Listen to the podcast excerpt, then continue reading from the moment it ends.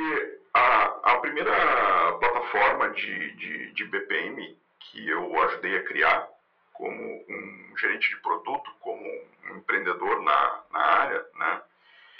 Ela tinha uma visão já há muito tempo atrás, isso faz mais de 15 anos atrás, ela tinha uma visão seguinte, precisamos construir uma plataforma de automação de processos, né?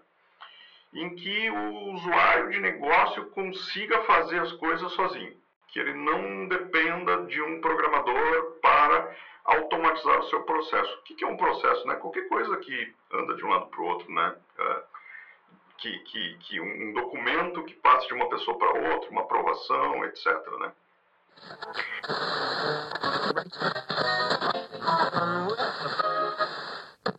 E aí, beleza? Eu sou o Luiz Gomes, criador de conteúdo aqui na Camelo News, e este é o nosso Papo de Camelo. Você é muito bem-vinda ou muito bem-vindo ao nosso podcast.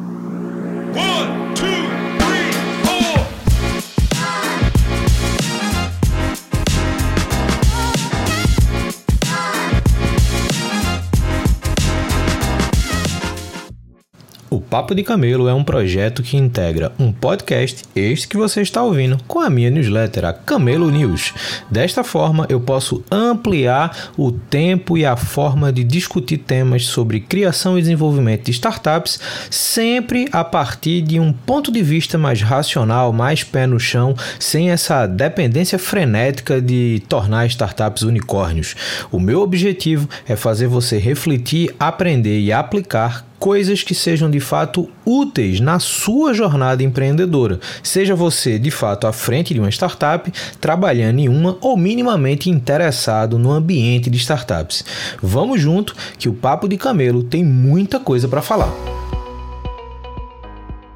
Estamos começando mais uma edição do nosso Papo de Camelo. Hoje a gente vai bater um papo com Rafael Bortolini, é, que é da Ziv, uma plataforma de low code tem ganhado espaço no mercado e que pode ajudar muita gente que tem dificuldade para desenvolver seus primeiros softwares, suas primeiras plataformas, seus primeiros produtos digitais. Então hoje essa conversa com o Rafael ela vai ser bem interessante, mas como eu sempre começo, a primeira pergunta é: Rafael, quem é você e como é que você chegou até aqui? Opa, tudo bem, Luiz? Primeiramente aí muito obrigado aí pelo convite. Estou muito feliz de estar aqui. Uh, bom dia, boa tarde, boa noite para quem está nos ouvindo. Né? Uh, eu sou um, um, assinante da newsletter aí do, do Camelo News, então estou uh, muito feliz de poder contribuir um pouco para essa comunidade também. Tá? Bom, eu sou gaúcho, moro em, em Porto Alegre, a gente, acho, acho que a gente está um pouco longe, assim, né, uh, geograficamente, cada um no extremo, né, e eu, eu sou um, um, programador autodidata, vamos dizer assim. Comecei assim, programando ali com 10 anos de idade, com os primeiros computadores há muitos anos atrás. É, depois disso, eu fiz. Eu cursei ciência da computação um tempo, me formei em administração de empresas, fiz mestrado em engenharia. Ao longo da minha carreira, eu uh, fui sempre um empreendedor. Tá?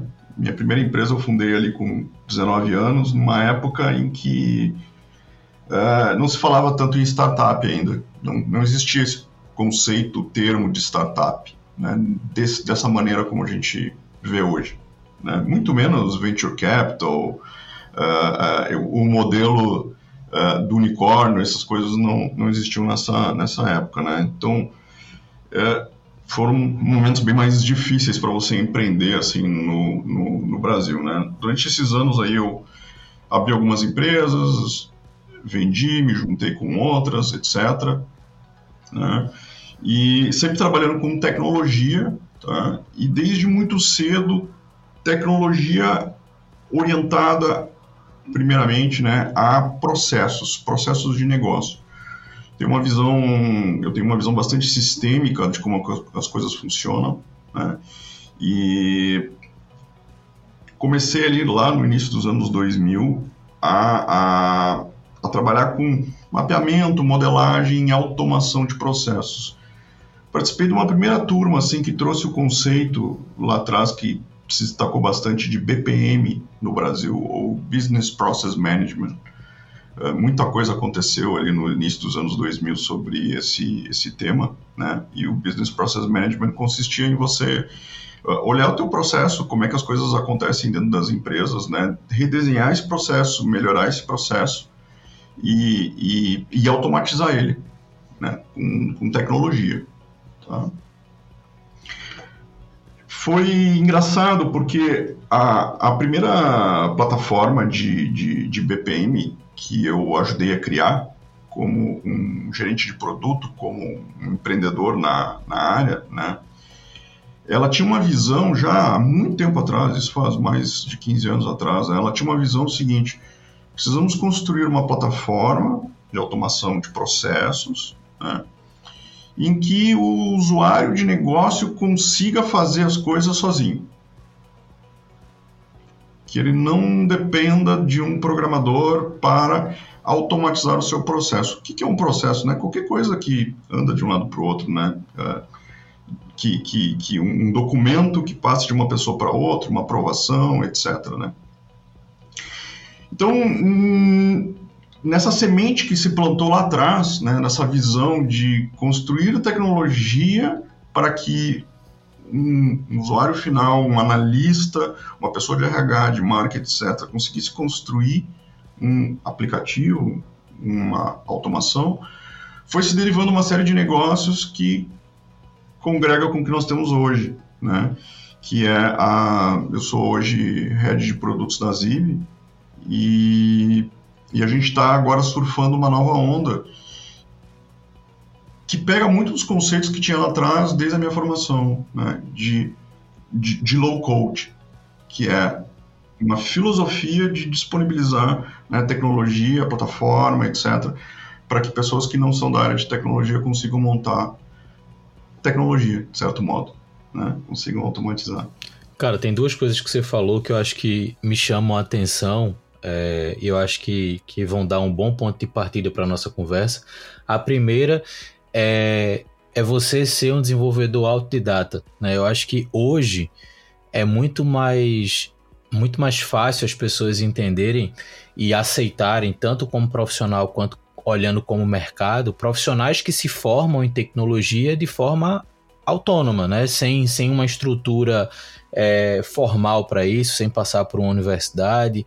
Existem até algumas empresas que dizem preferir profissionais que aprenderam a desenvolver sozinhos do que em universidade. Bom, mas isso aí é outro mérito. Mas a parte bacana é que é, a, a, gente aprendeu nos últimos anos que o conhecimento em tecnologia, o conhecimento em desenvolvimento de software, ele se tornou algo fundamental para muita gente. Seja para você criar o seu próprio negócio, para testar algumas coisas, mas seja para você usar isso como base, por exemplo, para o outro ponto que eu acho que você falou que é bacana, que é trabalhar com processos sistêmicos. É, eu lembro que a minha experiência em startup também foi na parte de processos de produto, né? Eu explicava para minha mãe, por exemplo, que o que eu fazia era o papel do arquiteto para um engenheiro chegar depois e, e, construir o prédio, né? No caso, o software. É, então eu criava processos e isso para mim é, é, um aprendizado que vem muito desse, como você falou, esse, essa visão sistêmica, essa visão estruturada sobre como fazer com que as coisas se movam, né, pelo exemplo que você deu para explicar o que são processos. Então eu acho que esses dois pontos, eles acabam afunilando hoje no que vocês acabam entregando na Ziv.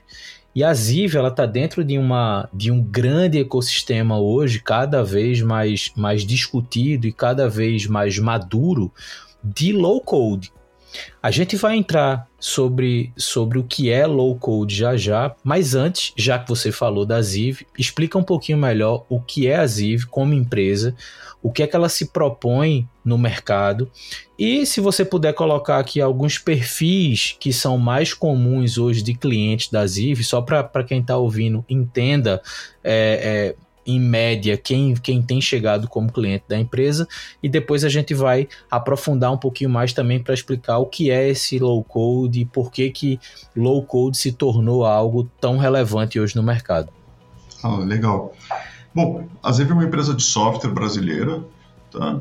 E que está surfando esse, esse novo mercado, essa nova onda do, do low code, né?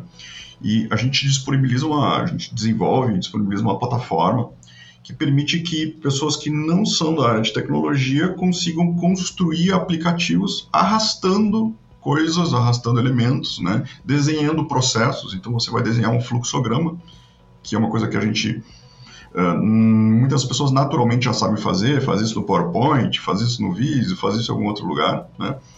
E a nossa ferramenta vai transformar aquele fluxograma numa, numa aplicação, num sistema, sem, sem você ter a necessidade da codificação. Então, aquilo que eu, eu tive que aprender lá atrás, como autodidata, né? Uh, hoje eu não precisaria estar aprendendo, não precisaria estar fazendo essa, essa dedicação usando esse tipo de ferramenta, né? Uh, geralmente, a gente acho que vale a pena se aprofundar isso. Quem é que está usando esse tipo de, de, de, tecnologia hoje em dia, né? Uh, a gente tem dois públicos bem distintos e que se complementam muito bem. Por um lado, a gente tem são, são empresas, né? A gente é uma, uma venda para corp, corporativa, né? Então, por um lado, a gente tem áreas de negócio e aqui entra marketing, área de vendas, uh, área de, de uh, financeira, recursos humanos, processos, etc., né, qualidade, que precisam ajudar na transformação digital da sua empresa, precisam uh, uh, automatizar alguma coisa que acontece em papel, em Excel, em e-mail, né, e que as áreas de TI hoje, por uma série de motivos, não conseguem atender. Então elas querem se empoderar, querem ir um pouco além, né? E aí a gente entra num, outro tópico que é do, do perfil profissional, né, do, do analista, que hoje ele tem que ir um pouquinho além do Excel, né, que está mais acostumado. Tá? E a gente tem também um outro público muito grande também, que são as próprias áreas de TI, que hoje em dia estão sofrendo muito com falta de mão de obra, com uma demanda eterna né, que não para de crescer, né, os backlogs gigantes de, de, de desenvolvimento, né, e que precisa ter uma ferramenta para criar coisas rapidamente ou mesmo para empoderar os seus, seus usuários internos a ajudarem. Né? Então, vem aqui me ajuda aqui a construir essas coisas que vocês estão estão me pedindo. Tá? Então, esses são os dois públicos e que eles vão coexistindo nesse mundo novo do low code. Tá? É, e, e é o nosso foco, né, a nossa atuação nisso aí.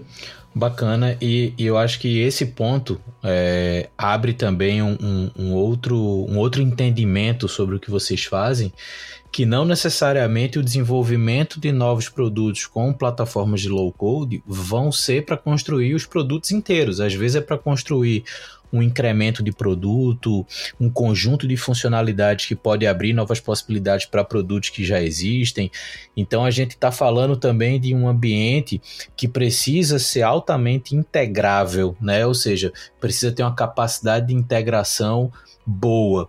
Então a gente juntou aqui alguns elementos que eu acho que são interessantes para a gente de fato é, explicar um pouquinho mais o que é low code. Né? Então a gente tem é, um perfil profissional, uma base de conhecimento que você falou, ou seja, é um conhecimento voltado também a, a uma visão sistêmica, a conseguir criar esses fluxogramas ou, ou como eu gostava de falar um tempo atrás, né? Você conseguir escrever receitas, né? Você conseguir escrever passo, passo a passo sobre alguma coisa, algum objetivo, para que no final, executando cada etapa daquele passo a passo, você consiga chegar no resultado que você espera. Então, ter esse conhecimento base, ter uma visão sobre o ambiente que você está inserido, né? Então, para identificar de fato o que é que precisa ser feito, o que é que precisa ser melhorado, e esse ponto de ter essa disponibilidade para integrar coisas, né? Para pegar sistemas que muitas vezes são legados e integrar isso com coisas novas. Então, dado esse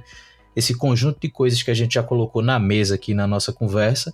É, como é que você, comumente, que eu acho que você deve fazer isso várias vezes, é, como é que você explica no code, é, considerando alguém que só ouviu falar, mas ainda não se aprofundou no tema, que ainda não pesquisou mais a respeito. Então, como é que as pessoas podem entender melhor o que é low code? Tem uma metáfora que é um, é pouquinho, é um pouquinho mais longa, mas ela mostra o, o poder da ideia do low code. Tá? Se fosse alguns anos atrás, nós jamais íamos estar conseguindo fazer esse evento aqui, essa conversa. Para a gente fazer uma transmissão de áudio, né, a gente precisaria ter uma rádio, a gente precisa ter uma concessão. Né?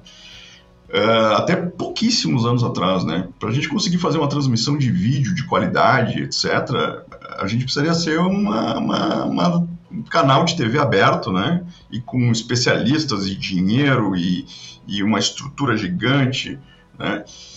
Uh, o que está acontecendo e o que aconteceu, aconteceu isso no mercado fonográfico, aconteceu isso no mercado audiovisual, aconteceu no mercado uh, de, de, de livros, né, é que a tecnologia ajudou a democratização. Ajudou a democratizar. Então, hoje eu consigo ter um programa de vídeo de altíssima qualidade transmitido de casa para uma audiência muito grande. Tá? Isso significa democratização. Todas essas coisas que eu falei, elas têm uma coisa em comum com software, que elas são propriedade intelectual.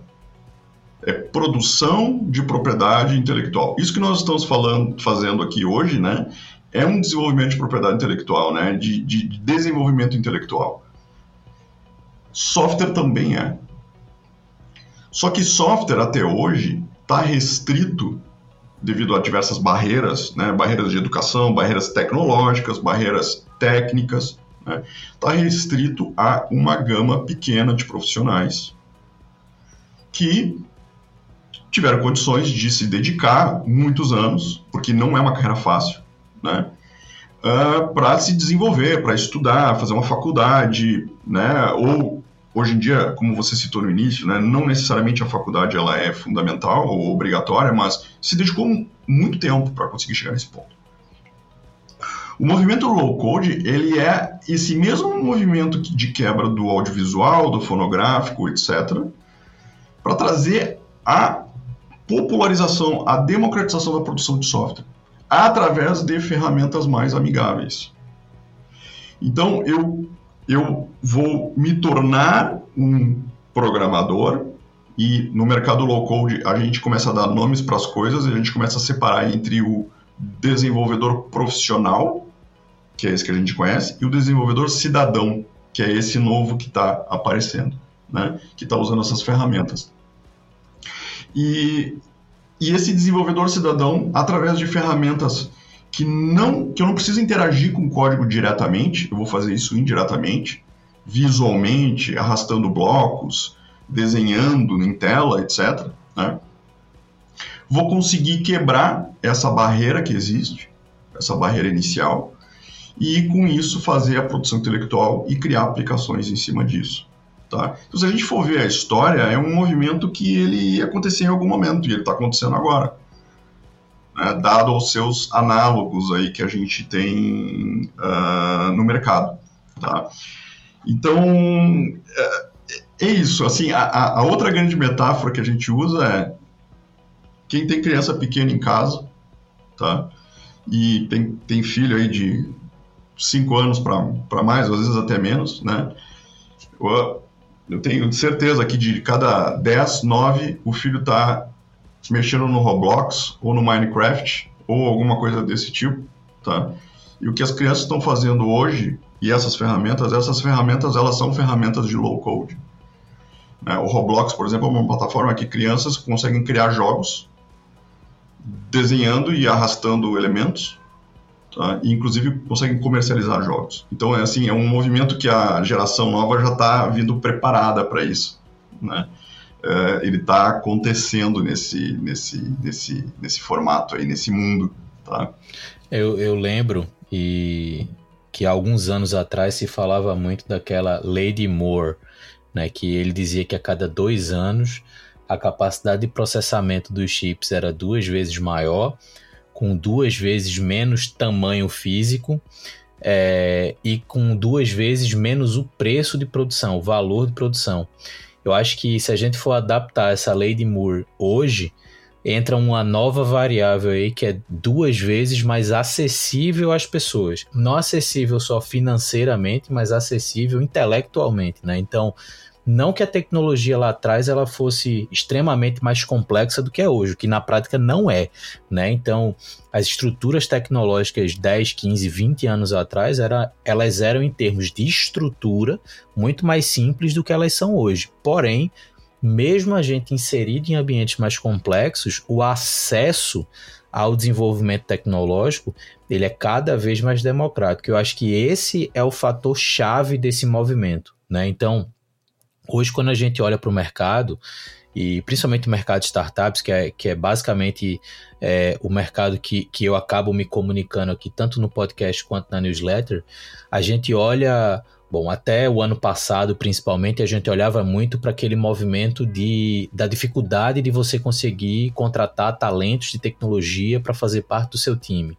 A menos quando você tinha ali uma desenvolvedora ou um desenvolvedor no time fundador, contratar um profissional de tecnologia era muito difícil, porque era difícil encontrar, é, os valores para você pagar o salário para um profissional eram cada vez mais altos. Né? Esse ano, 2022, a gente viu um movimento quase contrário com as demissões, com a mudança dos quadros, com a mudança das estruturas é, das empresas, mas mesmo assim, quando a gente olha para o meio de startups, o perfil mais comum que tem pensado em criar produtos digitais são pessoas que não são de tecnologia.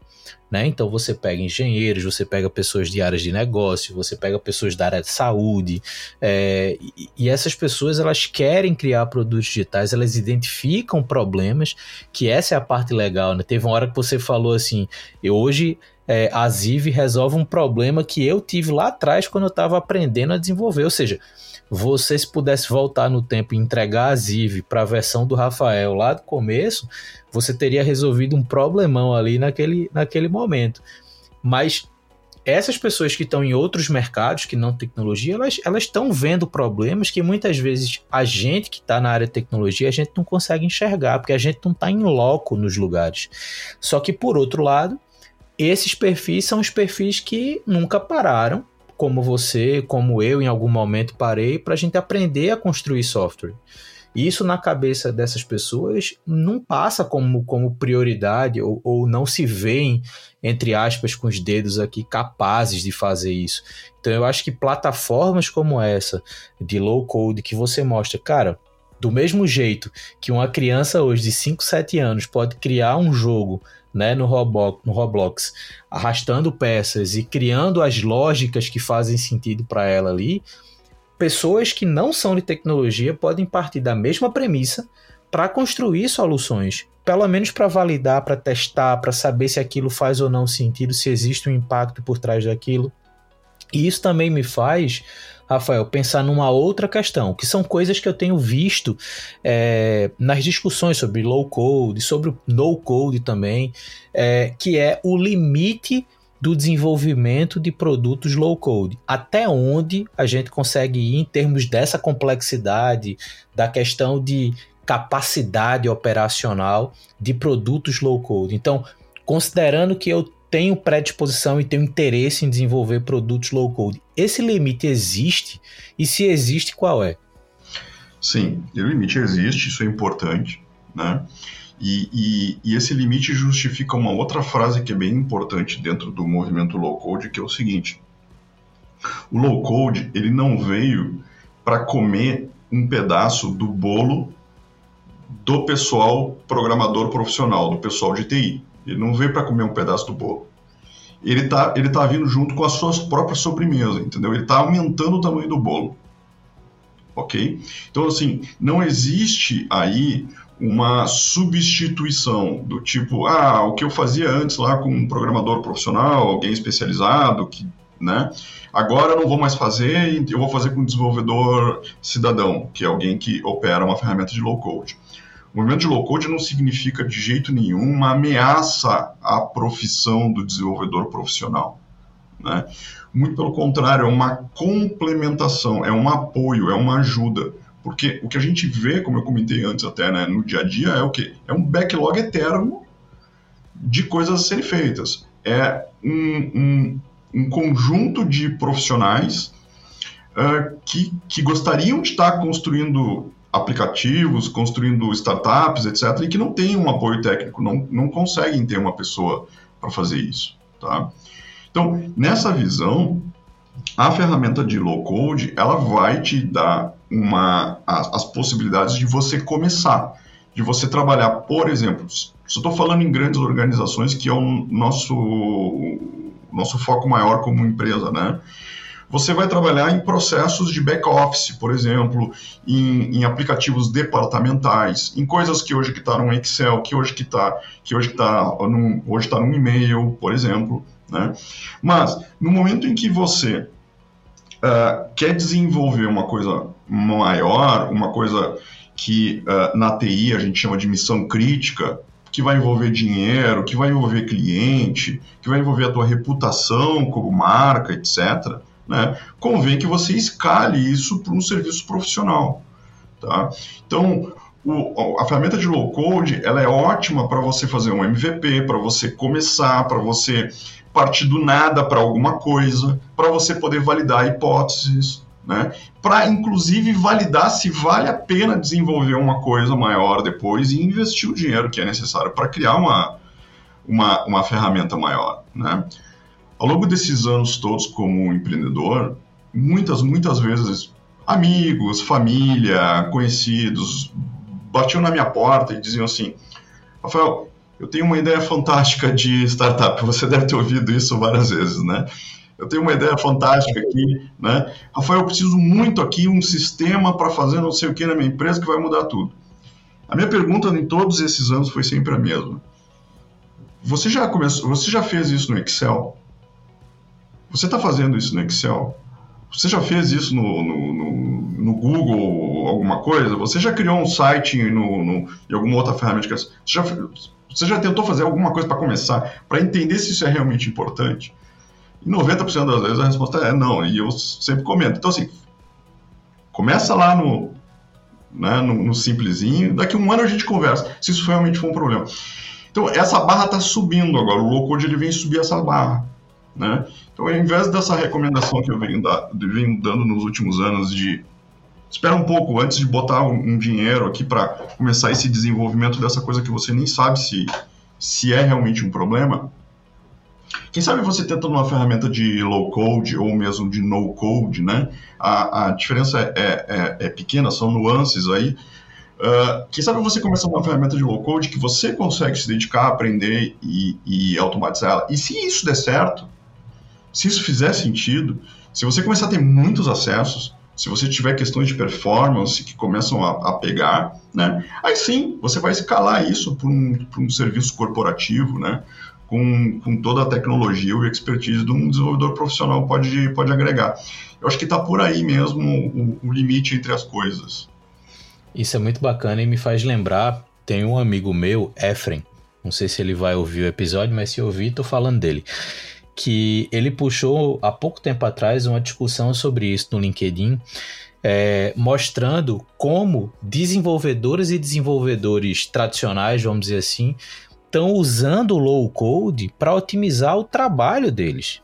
Né? Então, assim, é, é como você falou, a, a poss as possibilidades que o low code, a, o desenvolvimento low code traz, são as possibilidades de você expandir a sua capacidade, não só de desenvolvimento, mas principalmente de você conseguir testar, validar, é, criar provas de conceito, manter rotinas operacionais funcionando criar conexões que muitas vezes, como você falou, não é uma missão crítica, não é algo que precise de altos investimentos para acontecer.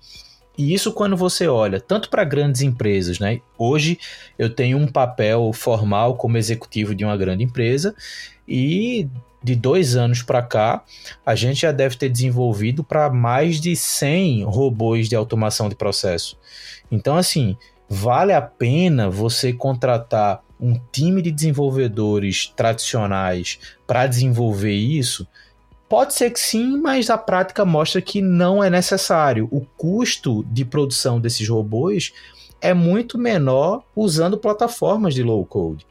Por outro lado, o time de desenvolvimento que a gente contratou, eles estão voltados a novos produtos, a novas oportunidades, a um novo reposicionamento de mercado, que são coisas que, de fato, como você falou, interferem inclusive na, na forma que a empresa é vista pelo mercado. Então, é, isso para um lado mais corporativo. Por outro lado, o ambiente de startups, por exemplo, quando você coloca low code na mesa, você está mostrando que existe um caminho hoje tecnológico para você validar primeiras versões do seu produto. O que, quando eu comecei a empreender em 2013, as pessoas me estimulavam a fazer protótipo no papel, Hoje, você abre uma plataforma de low code e você, aquela mesma ideia que você colocaria literalmente num papel para uma meia dúzia de pessoas clicar no papel para você mostrar um fluxo, você consegue fazer já numa plataforma onde você consegue mandar para centenas de pessoas fazerem aqueles testes para que você consiga coletar dados e que consiga tomar uma decisão sobre é por esse lado ou por outro lado, é dessa forma ou de outra forma que você vai de fato desenvolver seu produto. Mas aí volta para aquele ponto que você falou. Existe sim esse limite, que não é um limite técnico do produto, mas é um limite conceitual para você ganhar escala, como a gente fala muito nesse meio de startups. Então, se você bater uma prova de conceito, se você descobrir uma forma de escalar aquele seu produto, de fazer com que o crescimento seja financeiramente sustentável, vale a pena você investir numa equipe de desenvolvimento própria para desenvolver o seu produto único, para garantir todas as condições de segurança, para garantir todas as questões de privacidade, todas as questões de infraestrutura dos dados. Então você consegue ali criar a sua identidade única. Coisa que, se você fizer uma plataforma low code, você consegue, mas você vai estar tá dentro dos instrumentos que as plataformas elas vão te fornecer, como, como você falou, Rafael, é fazer numa planilha. Né? Se você vai construir pela primeira vez numa planilha, como você recomendava um tempo atrás, você está limitado às fórmulas da planilha, aquilo que a planilha consegue fazer, que já é muita coisa. Mas, obviamente, em uma, um teste de planilha, ele nunca vai ser 100% melhor do que uma plataforma feita, otimizada, pensada para executar aquela atividade. E aí, nesse cenário, é, a gente hoje o tema low code ele já é comum, ainda bem, ele ganhou espaço esse ano muito rápido, então eu acho que isso já é um, um benefício muito grande para o ecossistema digital como um todo, a gente ter amadurecido rápido na discussão, mas aí fica aquela, aquela visão de, ok, é, o acesso aos ambientes de desenvolvimento sem escrita direta de código vem ganhando força e espaço, mas o que é que a gente pode esperar disso a partir de agora? E aí você pode trazer a sua visão, a visão da própria Ziv, o que é que vocês enxergam daqui para frente, qual é esse plano de futuro na, na, na visão de vocês para esse ambiente de desenvolvimento de produtos low code? Ah, legal. Uh, bom, primeiramente, o que está faltando hoje para o low code, né? O que, o que, que o, qual que é o grande desafio do low code que vai ajudar nesse crescimento, tá? No nosso, no nosso entendimento, a gente está num processo de evangelização, acima de tudo. As pessoas precisam conhecer que o low code existe e também conhecer que é possível. Esse é o primeiro passo. A gente ainda está num cenário de mercado em que a maior parte das pessoas, do mercado, etc., não conhecem tecnologia de low code, mas também nem imaginam o que, que dá para fazer com low code. Né? Eu ouço até mesmo de desenvolvedores profissionais. Nossa, isso é impossível fazer no low code. Você vai entrar lá e não, dá para fazer, olha só. Né? Então, assim, as ferramentas estão evoluindo todos os dias. Né? Entra um pouco na questão da lei de, de Moore que você citou, né? É, é exponencial o, o, o crescimento tecnológico que está acontecendo. Tá? E, e, e, a nossa missão, acima de tudo, né, é mostrar para as pessoas que existe isso e que é possível fazer isso. Tá? Hoje, o mercado de low code ele é bastante segmentado, tá? enquanto plataforma. Então, assim, low code é importante destacar, né? Ele não é uma categoria de software, como é, por exemplo, o CRM, eh, o teu RP, uh, o teu BI, etc. São categorias de software. Low code não é isso. Low code é uma filosofia, acima de tudo. Tá? Então eu posso ter, por exemplo, um CRM low code. Eu posso ter um RP low code. São as características que você implementa, tá? Então, por causa disso, torna um pouquinho mais complicado, porque você tem muitas segmentações. Eu posso ter dentro da minha empresa diversas plataformas de low code que vão atender necessidades diferentes.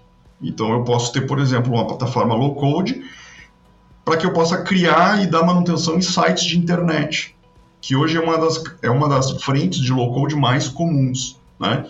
Muita gente conhece, tem N plataformas que você mesmo cria o seu site de internet hoje em dia. Coisas que há 10 anos atrás era impossível. Né? Você precisava de alguém que soubesse HTML, CSS, JavaScript, etc., né?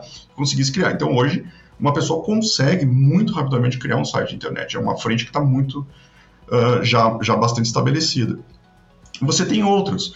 Você tem plataformas de low-code para criar aplicativo para celular. Você tem, aplicativo, você tem ferramentas de low-code para integração de dados, só para fazer conexões de um lado para o outro. Você tem low-code para uh, plataformas de dados, BI, etc. Você tem low-code para processos, que é onde a gente atua. Tá? O que a gente vê com o tempo é que essa divisão tão, tão grande assim, ela vai se tornar cada vez mais difícil você identificar porque as ferramentas estão crescendo, elas estão abrindo, né? Isso é bom para o cliente final, para o usuário final, que vai precisar aprender uma ferramenta ao invés de 10. É pior para o fornecedor como eu, que preciso estar tá, né, aumentando o meu leque continuamente. Né? Mas a, a, a, tendência tecnológica é você ter ferramentas mais horizontais que vão pegando mais casos de uso, de modo que eu consiga ter uma ferramenta low code, ou duas, ou três, e que essas ferramentas low code que eu tenho consigam me atender na minha plenitude, tá? Tem institutos aí de pesquisa como o Gartner e outro, né? O Gartner tem uma, uma, uma perspectiva bastante positiva sobre low code, né? São previsões, né? Como todas as previsões, a gente não sabe o que vai acontecer. O Gartner diz que 2024, nós estamos falando daqui dois anos, 70% dos aplicativos desenvolvidos a nível corporativo vão ser ferramentas low code vão, vão, vão ser gerados através de ferramentas low code. Tá? Então, para frente, a gente está vendo também uma grande permeabilidade, né? uma grande entrada desse tipo de tecnologia para dentro das empresas, à medida que as pessoas vão conhecendo que uh, elas existem tá? e, que, e, que, e que isso tudo é possível. Assim, existem várias previsões também sobre investimentos financeiros, né? E e eu acho que é importante também né, destacar o aspecto sobre o ponto de vista profissional, pessoal, de desenvolvimento uh, pessoal de cada pessoa. Tá? O que que o, o, o que, que precisa assim para o low code para frente, para o low code se desenvolver, né? As pessoas precisam entender que ele existe e, e vão começar a se desenvolver nisso. Tá? E esse se desenvolver nisso, ele envolve duas coisas. Primeiro, sobre o aspecto de soft skills, tá? Eu vou voltar ao que você falou lá no início, que é o, é, é, eu diria assim, é o requisito número um para você se transformar num desenvolvedor cidadão. É você ter o pensamento sistêmico, tá? É conseguir fazer a receita de bolo. Eu diria que esse é o requisito número um do profissional do futuro para que ele consiga também aproveitar essa onda e conseguir desenvolver isso dentro da organização. Tá? Conseguir pensar processualmente. Né? É por isso que se destaca tanto sobre a próxima geração, porque essas crianças que estão construindo coisa no Minecraft e no Roblox, de certo modo, elas estão desenvolvendo um raciocínio dedutivo, lógico, que ele é pré-requisito para você se transformar num programador depois seja agora um, um, profissional ou um cidadão, né? Então, desenvolver esse pensamento lógico, pensamento processual, a lógica dedutiva, etc., vai ser sempre importante. E a partir daí, começar a se especializar em determinadas ferramentas, né? Então, a, a pessoa tem que procurar uma ferramenta, né? E, e se dedicar ao estudo dessa, dessa ferramenta para conseguir começar a construir aplicativos. Então, esses são os próximos passos aí que a gente está vendo. Cara, isso é muito legal. É, porque, bom, tem, tem toda essa questão de o mercado está se abrindo, as possibilidades estão aumentando, os fornecedores vão ter que é, ampliar a capacidade dos, dos, das suas plataformas. É, e por outro lado, as pessoas também que estão ali querendo criar os seus produtos vão ter cada vez mais possibilidades de plataformas para, como você disse, é, de fato criar uma rotina de aprendizado e estudo e imersão nessas plataformas. Né? Então, a gente pode até fazer um paralelo com, com desenvolvedores tradicionais que são especialistas em algumas linguagens, mas des desconhecem quase que totalmente outras linguagens. Então, lá atrás foi uma questão de escolha. Né? Então, ah, nesse momento é melhor me especializar em Python. Por quê? Porque lá na frente eu quero trabalhar com Big Data e as plataformas baseadas em Python para Big Data são mais interessantes. Mas antes de Python, aqui em Recife mesmo tinha um movimento muito forte de Ruby on Rails. Então teve os desenvolvedores em Ruby que cresceram, ganharam espaço para plataformas, sistemas e etc. Então teve todo aquele movimento. Hoje tem muito aquela visão de desenvolvedores para aplicações móveis, tanto para Android quanto para iOS. Então, quando você for olhar para o desenvolvimento de plataformas é, e for olhar principalmente para as plataformas de low code, eu acho que um bom ponto de partida é o, o, pensamento sistêmico, e, e, realmente eu acho que isso é um, é um bom ponto de partida. Mas o segundo ponto é entender para onde você quer ir no seu, na sua nova especialidade de desenvolvimento.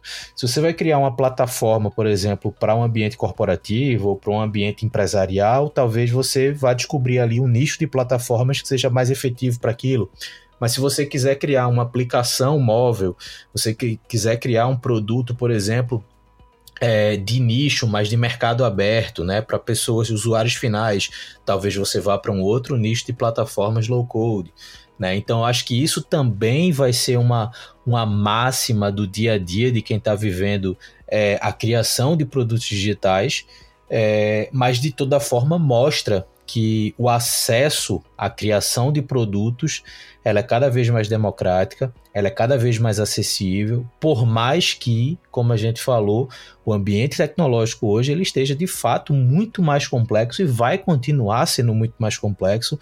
Cada vez a gente vê novas tecnologias, novas possibilidades, literalmente novos ambientes que estão sendo criados a partir da tecnologia, e a gente tem que reagir a isso criando as oportunidades, criando aquilo que vai ser o cenário futuro, seja de profissões, seja de, de produtos, seja de atividade profissional, o que quer que seja, e ver essa evolução de plataformas, de, de filosofias como low code, eu acho que isso tem um papel muito importante.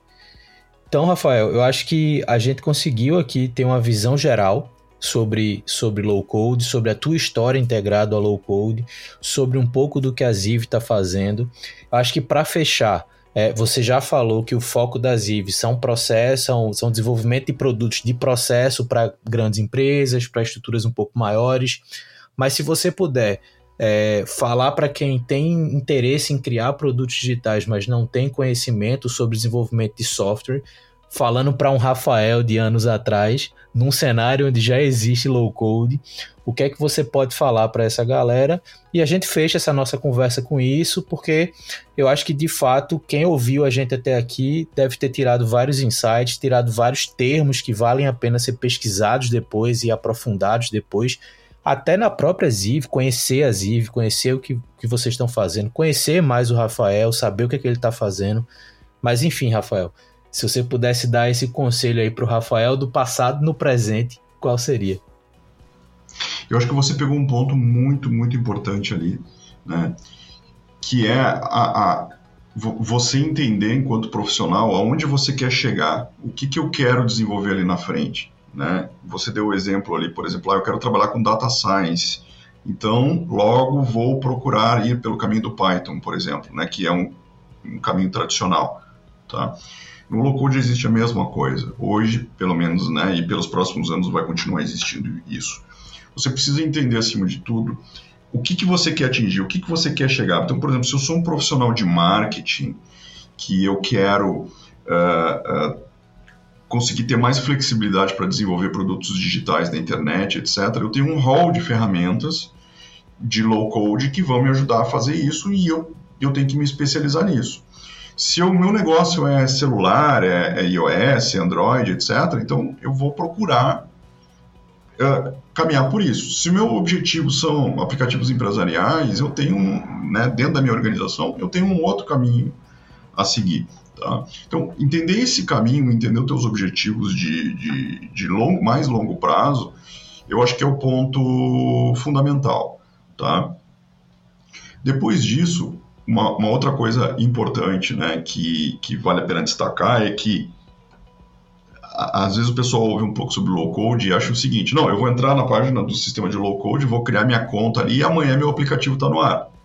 Não, não é assim, pessoal. Também ah, não é tanto, tanto assim, né? É, a brincadeira que eu faço é, é, assim: quanto tempo você levou para aprender o Excel?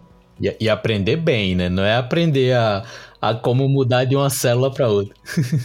é, não precisa ser um ninja do Excel, né? Porque o Excel você é um, é um, é um tem muita coisa, mas aprender a usar fórmulas, né? Aprender a fazer uma coisa mais, né? mais, mais completa. Então, assim, uma vez decidido o caminho e escolhido a ferramenta, vai ser necessário dedicação. O que, que é essa dedicação, Rafael? Não é uma dedicação de dois anos de um curso técnico de programação, numa linguagem de programação, não é cinco anos uma faculdade de graduação. Tá? Um, uh, uma métrica que eu trabalho mais ou menos é assim: é três semanas de dedicação, quatro semanas de dedicação, num, de, dedicação de verdade na ferramenta. Né? Você vai estar tá conseguindo construir uma coisa legal tá? você vai estar conseguindo construir uma coisa interessante. Né? Depende muito do, do nível de complexidade que você está fazendo, mas é menos, mais ou menos por aí. Então, se programe para esse ponto uh, que eu estou comentando.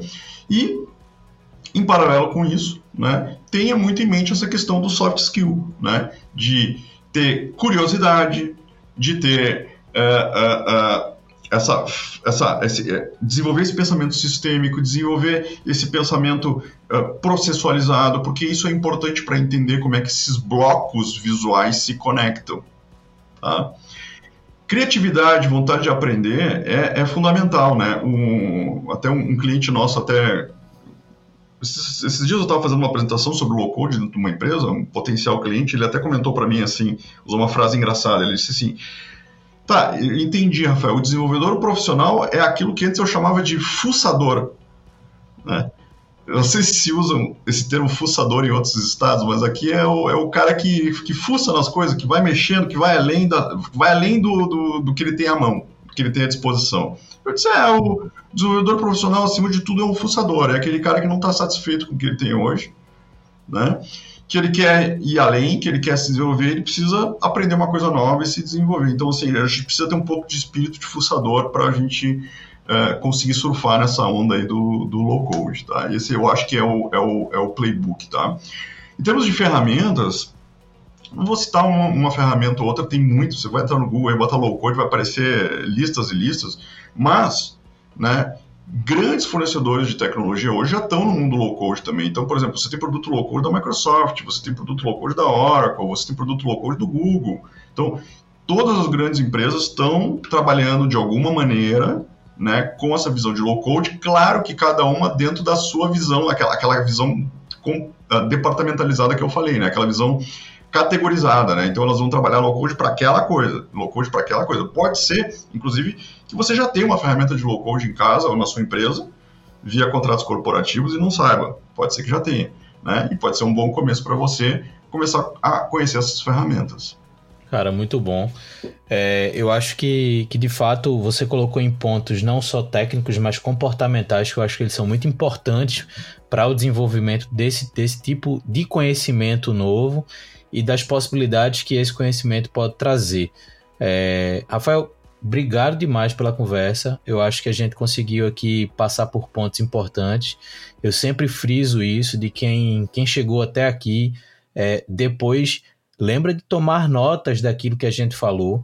Tanto é que eu costumo, não, toda edição da, do Papo de Camelo tem também uma edição da newsletter com alguns complementos. Eu, eu transformo essas respostas do Rafael também em tópicos para que vocês depois possam é, buscar mais informação, para que vocês complementem isso que vocês acabaram de ouvir. É, bom, então assim a gente consegue de fato criar uma experiência também de troca de, de, de conhecimento bacana. Então é isso, Rafael. Obrigado demais por essa conversa. Acho que foi super proveitosa. Valeu pelo tempo. É, e para quem ouviu a gente, lembra que tem a edição da Camelo News com mais informações sobre isso. E a gente se escuta no próximo Papo de Camelo. Valeu. Valeu, pessoal. Obrigado.